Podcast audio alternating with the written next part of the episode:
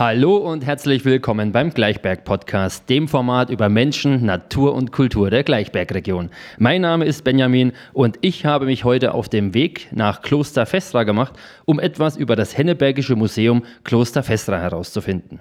Meine Gesprächspartnerin ist die Direktorin des Hennebergischen Museums in Kloster Festra, Claudia Kranert. Sie ist ein Leipziger Gewächs und von Berufung zur Direktorin nach Kloster Festra in die Region, in die Gleichbergregion gezogen und wohnt nun schon seit zweieinhalb Jahren hier und ich darf verkünden, sie fühlt sich hier sehr wohl. Hallo Claudia. Hallo.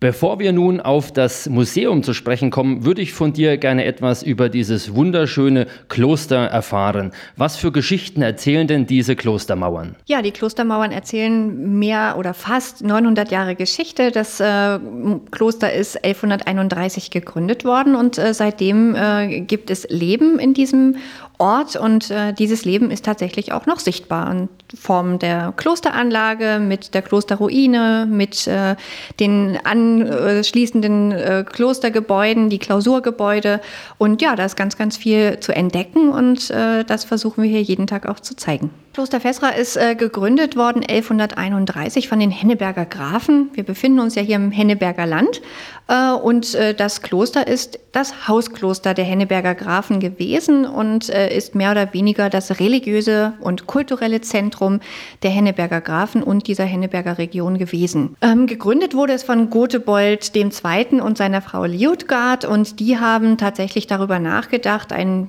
ein Hauskloster zu gründen und das bedeutet, wenn man Hauskloster Hauskloster ist, dass man eben auch die Familiengrablege an das Hauskloster mit anbindet. Und deswegen gibt es eben hier auch die Henneberger Grabkapelle, die ein bisschen später gebaut worden ist, die aber dann über 400 Jahre hinweg die Grablege und die letzte Ruhestätte für die Grafen von Henneberg gewesen ist. Was kann man noch sehen bei uns, äh, jedenfalls im Klosterbereich? Äh, das äh, ist natürlich die äh, Klostermauer, mehr als 700 Meter lang. Sie umschließt das insgesamt sechs Hektar große Areal, das heute auch Museumsgelände ist, aber eben damals äh, das Klostergelände umfasst hat. Übrig geblieben oder bis heute in die heutige Zeit noch zu sehen, äh, sind auch die Eingangsbe ist auch der Eingangsbereich äh, des Klosters, die Torkirche und äh, das Torhaus.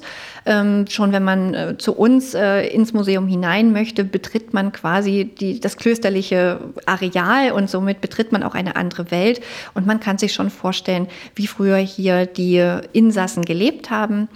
Und ähm, das ist wirklich äh, eine kleine Zeitreise, die man antritt, wenn man hier zu uns ins Museum kommt. Das kann ich sehr wohl bestätigen. Was man vielleicht zu diesem Kloster wissen sollte, ist, dass es hier kein richtiges Kloster gewesen ist, sondern ein Chorherrenstift. Und das bedeutet, dass hier nicht Mönche gelebt haben, sondern man hört es vielleicht schon raus, Chorherren, die eben ähnlich wie Mönche ein asketisches Leben geführt haben, die aber eben nicht abgeschlossen waren, sondern in die Welt hinausgegangen sind, mit ihrem Glauben in die Welt hinausgegangen sind. Und das ist eben auch die große Aufgabe, die sie dann hier im Henneberger Land von Anfang an übernommen haben, die Pfarrseelsorge in der Region.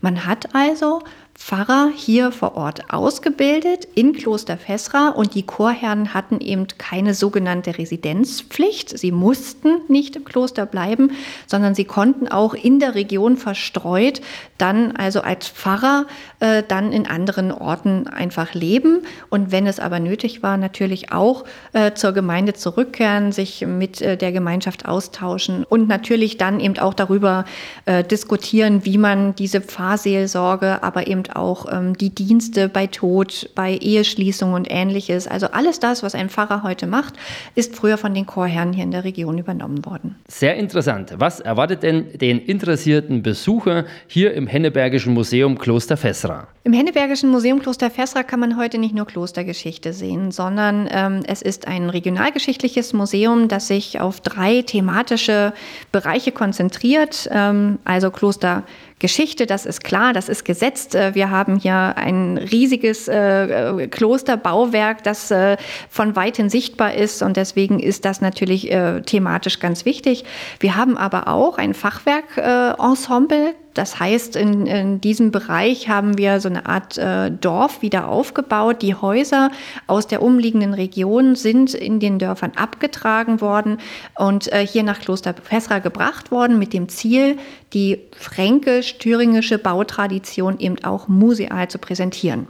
Und der dritte Themenbereich, das ist ein sehr großer Bereich, fast fünf Hektar äh, nimmt der in Anspruch, ist äh, Landtechnik und die Entwicklung dieser Landtechnik bis hin zur industrialisierten Landwirtschaft, also aus der Zeit um 1900 bis in die Jetztzeit wird also dort Landtechnik gezeigt. Zu sehen oder was man eben auch erleben kann, ist eben nicht nur, dass man durch unser sechs Hektar großes Areal mit den über 30 Ausstellungen läuft, sondern äh, man kann hier auch zu Festen herkommen. Wir haben äh, besonders in der Saison natürlich jede Menge ähm, Veranstaltungen, die uns über das ganze Jahr tragen. Es beginnt meistens mit dem Saisonauftakt, äh, das Brau, den Brautag, äh, der findet im März statt und dann wird hier im historischen Brauhaus natürlich auch Klosterbier gebraut, mm. das dann nach ein paar, ja, ja, das ist tatsächlich auch sehr beliebt, denn ein paar Wochen später, spätestens zum Maifest, dann es immer Mitte Mai stattfindet, immer zum Muttertag, da schenken wir dann das Klosterbier auch aus und danach gibt es auch noch eine zweite Veranstaltung, das ist der Mühlentag, das ist der deutsche Mühlentag immer zum Pfingstmontag, wo wir dann auch unsere historische Mühle in Gang bringen und man dann eben auch die Mühle richtig in Aktion leben kann. Da, da rappelt es dann auch wirklich in dem ganzen Haus. Die ganze Mühle steht da äh, unter Anspannung und arbeitet und das ist ziemlich interessant, äh, ja, mitzuerleben, wenn man dann eben auch das Gefühl hat, in so eine alte Welt hineingezogen zu werden. Und da passt es natürlich ganz hervorragend hervorragend, dass man dem, dann eben auch das Klosterbier äh, probieren kann. Und äh, die Leute, die mögen das wirklich sehr und sie fragen schon danach, äh, ob äh, und wann wir denn endlich wieder Klosterbier ausschenken. Und das machen wir definitiv zweimal im Jahr zum Frühjahrsfest und zum äh, deutschen ähm, Mühlentag. Und natürlich wird auch das historische Backhaus an diesen Tagen immer ordentlich geschürt und äh, damit man eben nicht nur was zu trinken, sondern auch was Leckeres zu essen hat. Also ein ganz besonderes Highlight ist natürlich unsere Spielscheune für die Kinder. Also die lieben das einfach dort zu sein und das Ideale daran ist, man kann seine Kinder in die Spielscheune schicken und dann währenddessen einfach ganz entspannt äh, den selbstgemachten Kuchen im Museumscafé genießen. Also ich denke, perfekter geht es nicht. Jetzt bist du schon auf die diesjährigen Termine äh, eingegangen. Was stehen denn noch für Termine Termine im restlichen Jahr an? Also was wir versprechen können, ist, dass der Herbst wirklich sehr, sehr bunt wird. Also das geht nächste Woche ähm, oder nein, nicht nächste Woche, sondern jetzt am 4. September schon los. Da haben wir noch mal einen Tag, äh, der steht unter dem Motto Heimat geht in die Ohren und da werden wir uns mit äh, der Thüringer Waldzitter äh, beschäftigen. Die Thüringer Waldzitter ist einfach ein Instrument, das in dieser Region geboren worden ist und dann einen Siegeszug in der Welt angetreten hat. Das wollen wir zeigen. Wir widmen dieser, äh, diesem Instrument einfach diesen Tag und äh, da kann man wirklich äh, mit Experten ins Gespräch kommen. Man kann aber auch um 14 Uhr mit Jana eine Band erleben, die äh, diese Thüringer Waldzitter wirklich auch beherrscht und ganz toll spielt. Wer es noch nicht schafft äh, am 4. September, der äh, muss keine Befürchtungen haben, denn schon eine Woche später steht der Denkmaltag an und der steht tatsächlich in diesem Jahr ganz unter dem Stern Margaretes, ähm, denn Margarete von Henneberg ist äh, die Frau, die wir an diesem Tag in den Fokus stellen wollen. Sie ist eine der ähm, Familienmitglieder, die äh, also zum Hauskloster oder die äh, Kloster Fessra als Hauskloster für sich empfunden haben. Sie hat das Kloster ganz, ganz intensiv intensiv gefördert. Alles das, was von Margarete Henneberg, äh, von Margarete von Henneberg noch sichtbar ist, wollen wir einfach dann am Denkmaltag auch zeigen. Aber nicht nur Führungen haben wir im Angebot, sondern auch Mitmachstationen. Und ich freue mich ganz, ganz besonders darauf, dass äh, unser Handwerker sich auch im Fresken, das heißt in Wandmalerei, ähm, Herstellung übt und auch die Kinder tatsächlich auch äh, sich äh, mal probieren können und ein kleines Stück Fresken dann auch mit nach Hause nehmen können. Und ähnliches äh, äh, wird möglich sein äh, an unserer Station, äh, die sich mit Stein beschäftigt. Da werden wir sicherlich den einen oder anderen Steinmetz dann auch äh, beim Ausprobieren äh, im Sandstein äh, arbeitend äh, zu sehen bekommen. Und dann haben wir natürlich noch einen riesigen Schatz, den wir an diesem Tag zeigen. Das ist das Refektorium, das normalerweise für Besucher geschlossen ist. Das ist unsere große Baustelle, das, äh, ja, den, ich denke, den größten Schatz, den wir haben. Das Refektorium ist das, der ehemalige Speisesaal äh, der Chorherren gewesen. Und da gibt es einfach so viele tolle Dinge zu entdecken. Und das wird am 11. September definitiv möglich sein. Ja, und äh, dann stehen weitere Feste ins Haus. Äh, das Herbstfest wartet auch schon. Es hat einen ganz einfachen Namen. Es ist ähm, Erntezeit äh, und ich denke, das ist ganz treffend und passt. Über 50 Stände werden wir ähm, hier an diesem Tag präsentieren. Ähm, wir werden Regionales aus der Region, herbstliche Produkte mit anbieten. Unsere Museumspädagogen haben jede Menge Bastelstraßen aufgebaut und natürlich wird auch hier wieder das Backhaus in Gang gebracht. Es wird äh, leckere Köstlichkeiten ähm, äh, aus dem Backhaus geben. Und ähm, ja, und für Musik ist auch gesorgt. Es gibt zwei Bands, die an diesem Tag spielen und ähm, jede Menge mehr. Also da muss man einfach äh, sich ein bisschen informieren auf der Homepage äh, und äh, dann wird man sehen, dass das Programm an diesem Tag ganz, ganz bunt ist. Nicht verpassen sollte man auch, glaube ich, den 3. Oktober. Das ist ähm, eine unserer vielleicht fast Lieblingsveranstaltung, denn das Ganze heißt Türen auf mit der Maus. Das ist eine Initiative der Sendung mit der Maus, die viele sicherlich auch kennen. Und äh, da machen ganz, ganz viele museale Institutionen in Deutschland mit. Immer am 3. Oktober machen wir Türen auf für Kinder, äh, in die man sonst nicht reinschauen kann. Und das Motto in diesem Jahr ist spannende Verbindungen. Und wer an diesem Tag bei unseren Führungen mitmachen darf, das gilt nur mit Voranmeldung, der kommt kostenfrei hinein. Wer keinen Platz mehr in den Führungen ergattern kann, der kann trotzdem kommen für einen kleinen Eintrittsobolus. Es gibt einen ermäßigten Preis für alle an diesem Tag.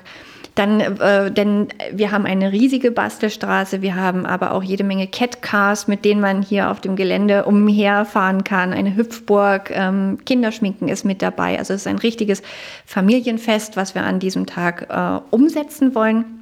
Und eine Veranstaltung möchte ich äh, dann doch noch äh, mit ans Herz legen, auch wenn sie ein kleines bisschen weiter entfernt ist. Das ist unser Familientag am 6. November. Das ist meistens auch unser Saisonabschluss. Ähm, er steht unter dem Titel Hexen, Zauber und Märchenhaftes in Kloster Fessra. Und äh, wir werden an diesem Tag uns in Führungen, also auf die Suche machen nach Drehorten für Märchenfilme, die hier in Kloster Fessra gedreht worden sind.